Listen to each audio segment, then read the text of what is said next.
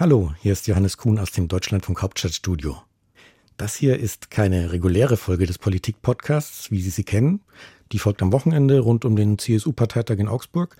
Ich lege Ihnen heute, lege euch heute einen Deutschlandfunk-Podcast ans Herz, der auch mit Politik zu tun hat und ganz viel mit Machtfragen. Es geht nämlich um die Welt des Sports. Der Podcast heißt Players, der Sportpodcast. Und wer die Deutschlandfunk Sportberichterstattung kennt, der weiß, dass es uns eben nicht nur um Spiele, Wettbewerbe, Ergebnisse geht, sondern eben vor allem um das, was im Hintergrund passiert. Und das, was Sie jetzt hören, ist hochpolitisch. Es geht nämlich darum, wie der Emir von Katar Sport als politisches Mittel nutzt angesichts der anstehenden Fußball-Weltmeisterschaft natürlich hochbesandt. Sie haben vielleicht auch im Bekanntenkreis schon drüber diskutiert. Mein Kollege Maximilian Rieger war vor Ort und es wird den Players noch einiges zur WM in Katar geben, ganz viele Hintergründe, zum Beispiel die ganz aktuelle Geschichte über den Kampf für den Frauenfußball dort. Abonnieren lässt sich Players der Sportpodcast in der DLF Audiothek oder in der Podcast-App Ihrer Wahl natürlich. Ja, ich würde mal sagen, wir hören rein. Zwölf Minuten Gastpodcast. Feedback wie immer gerne an politikpodcast.deutschlandfunk.de. Viel Spaß und ein schönes Wochenende.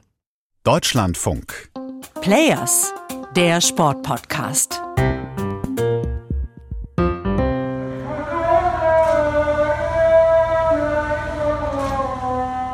Hallo, Maxi Rieger hier aus der Deutschlandfunk Sportredaktion.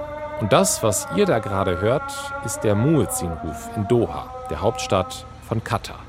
Ich bin da Anfang Oktober für eine Recherchereise gewesen, im Grunde ein Katar-Crashkurs vor der Fußball-WM. Und ich habe erst während der Reise kapiert, wie krass sich Katar in den vergangenen Jahrzehnten entwickelt hat. Und darüber würde ich euch gerne erzählen. Und vor allem über den Mann, der diesen Wandel mitgestaltet hat, will ich etwas erzählen. Er heißt Tamim bin Hamad Al-Thani, der Emir von Katar. Und der regiert eine Gesellschaft, die wahrscheinlich so viel Wandel erlebt hat wie kaum eine andere in den vergangenen Jahrzehnten. Und um das Ausmaß zu begreifen, stelle ich mir immer vor, das wäre in Schleswig-Holstein passiert. Da bin ich aufgewachsen und Schleswig-Holstein ist ähnlich groß wie Katar, sogar ein bisschen größer. Und dann stelle ich mir vor, wie in meiner Heimat innerhalb von 20, 30 Jahren zwischen Kiel und Eckernförde auf einmal eine riesen Skyline hingebaut wird, arme Bauern reich werden und die Enkel sich nicht mehr mit der Oma unterhalten können, weil die Enkel kein Plattdeutsch mehr sprechen, sondern nur noch Englisch. Gut, in Katar geht es um Arabisch, aber ansonsten ist das ungefähr so passiert. Und damit muss der Emir umgehen, er muss die Balance finden zwischen Moderne und Tradition und er regiert ein Land, das immer Angst haben muss, vom großen Nachbarn Saudi-Arabien einfach so geschluckt zu werden. Und der deswegen auch den Sport als Schutz benutzt. Wie genau, das erzähle ich euch in dieser Ausgabe.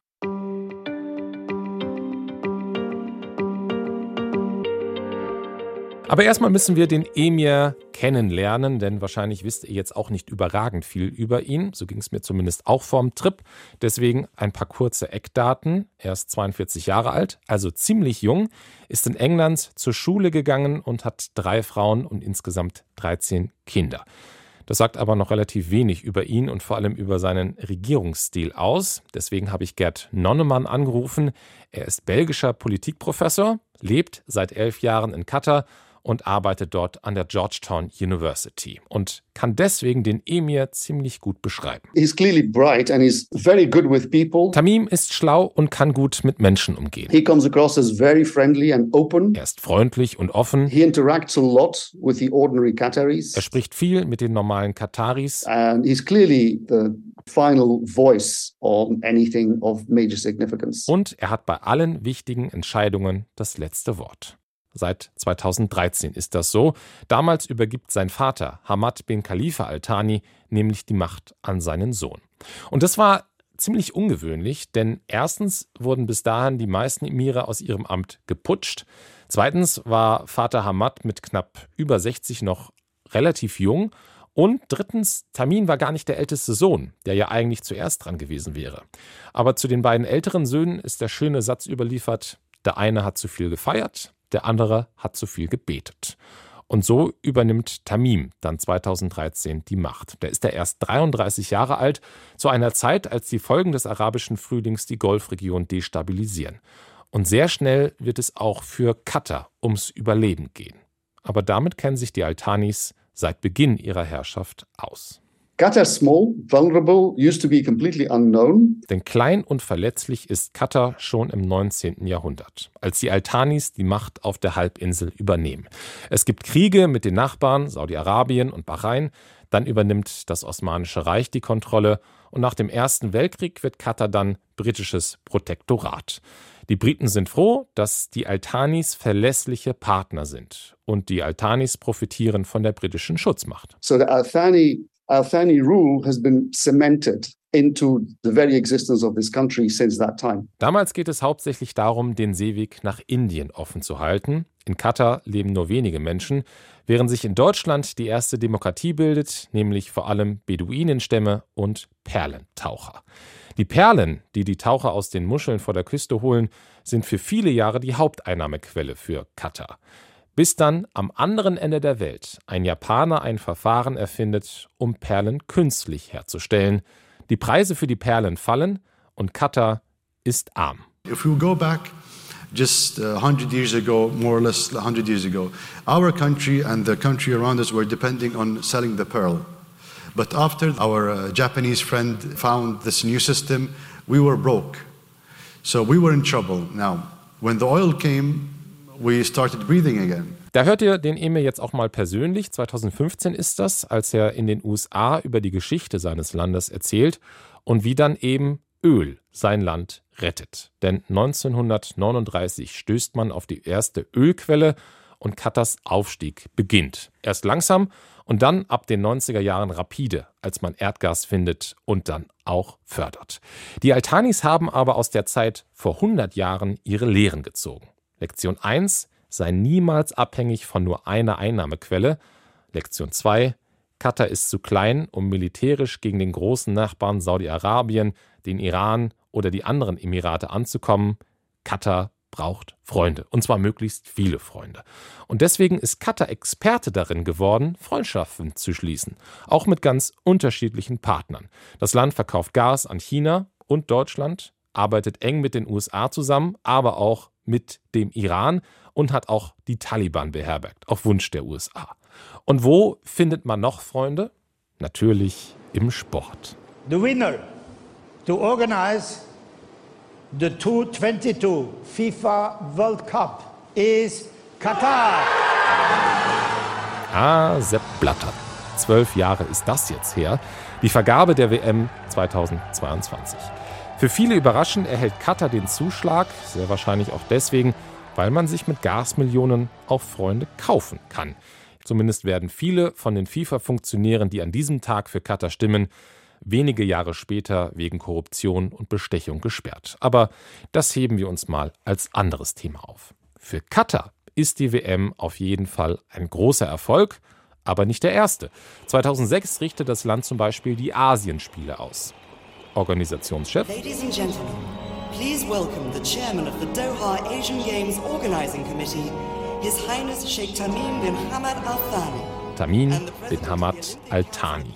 Damals ist er Thronfolger und übernimmt verschiedene Positionen im Staatsbetrieb und immer wieder spielt der Sport dabei eine Rolle. Der designierte Emir gründet zum Beispiel den Investmentfonds Qatar Sports Investment, der kurz nach der WM-Vergabe den französischen Fußballclub Paris Saint-Germain übernimmt. Katar drängt also auf die Fußballbühne. Und manche sagen, sie verändern damit zusammen mit anderen Golfstaaten die Spielregeln. Ich würde eher sagen, Katar nutzt die schon immer bestehende Spielregel im Fußball. Wer das meiste Geld hat, bestimmt die Richtung einfach nur sehr konsequent aus. Und nicht nur im Fußball. Katar richtet außerdem die Schwimm-WM aus, die Handball-WM, die Leichtathletik-WM. Inzwischen fährt auch die Formel 1 in dem Emirat. Das Land steigert dadurch seine Bekanntheit, kann sich selbst vermarkten, kann sich als Ort für große Events inszenieren und hofft damit auch langfristig Einnahmen zu generieren, zum Beispiel über den Tourismus.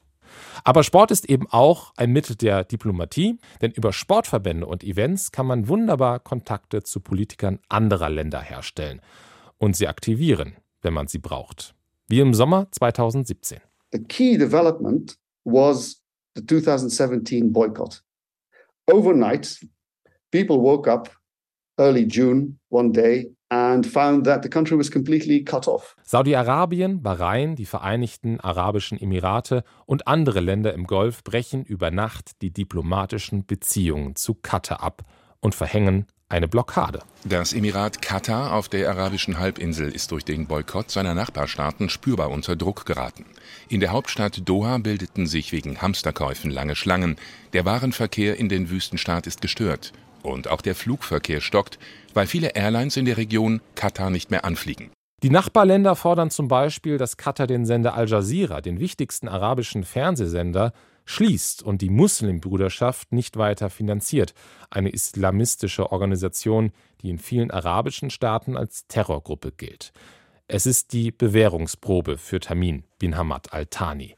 Er muss binnen kurzer Zeit die Nahrungsmittelversorgung herstellen. Denn zu dieser Zeit importiert Katar die meisten Lebensmittel und der Emir will sichergehen, dass Saudi-Arabien nicht sogar ins Land einmarschiert. Also kontaktiert er die Türkei und Präsident Erdogan schickt ein Kontingent von Soldaten nach Doha. Und auch der Iran hilft und sendet Lebensmittel. Katar versucht auch selbst mehr zu produzieren. Das Land lässt zum Beispiel 4000 Kühe einfliegen, um eine eigene Milchproduktion hochzufahren. Und auch im Fußball setzt Katar ein Zeichen. Kurz nach der Blockade verpflichtet Paris Saint-Germain den brasilianischen Superstar Neymar für 222 Millionen Euro. So viel wie noch nie für einen Spieler im Fußball ausgegeben wurde. Viel Geld, aber gleichzeitig ein Zeichen an die Nachbarn. Katar lässt sich nicht beirren. Und all diese Bemühungen haben Erfolg. 2021 beenden Saudi-Arabien und Co. die Blockade. Ein Erfolg auch für Tamim bin Hamad Al-Thani. And ultimately, you could argue that while it cost Qatar money and it was traumatic, nevertheless, the country emerged in some cases stronger. But certainly, the Emir emerged stronger. Zu Hochzeiten der Krise ist die Unterstützung für den Emir in der Bevölkerung sogar so groß, dass die Menschen Poster mit seinem Gesicht darauf gekauft haben. Und darauf guckt Tamin nach rechts in die Ferne, stolz, selbstbewusst, konzentriert, wie ein Anführer eben. Und dieses Bild habe ich auch bei meinem Besuch noch häufig gesehen, zum Beispiel auf Grundstücksmauern. Eine Opposition braucht er nicht fürchten, in Katar gibt es keine Parteien, Gewerkschaften sind verboten, es gibt Zensur und die allermeisten Kataris sind trotzdem zufrieden. Denn sie profitieren von den Gasmilliarden, Krankenhäuser, Strom, Wasser, alles kostenlos, es gibt keine Einkommenssteuer und wer will, kann sehr wenig arbeiten und trotzdem ziemlich viel verdienen.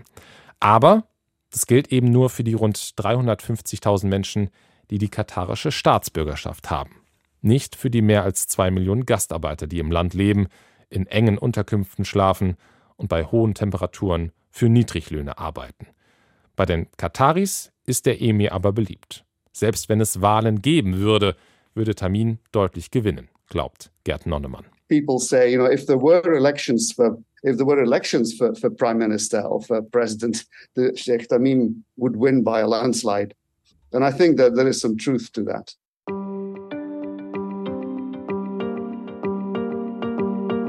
Wenn ihr die WM guckt, werdet ihr Tamim Hamad Al-Thani sicherlich öfter mal im Stadion sehen. Es gibt zumindest extra Plätze für ihn. Er ist ja immerhin der Emir. Aber er ist natürlich nicht der einzige Player rund um die WM.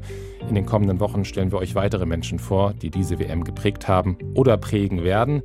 Danke euch fürs Zuhören an dieser Stelle und ich freue mich sehr über Mails mit Lob, Kritik, Anmerkungen an players.deutschlandfunk.de.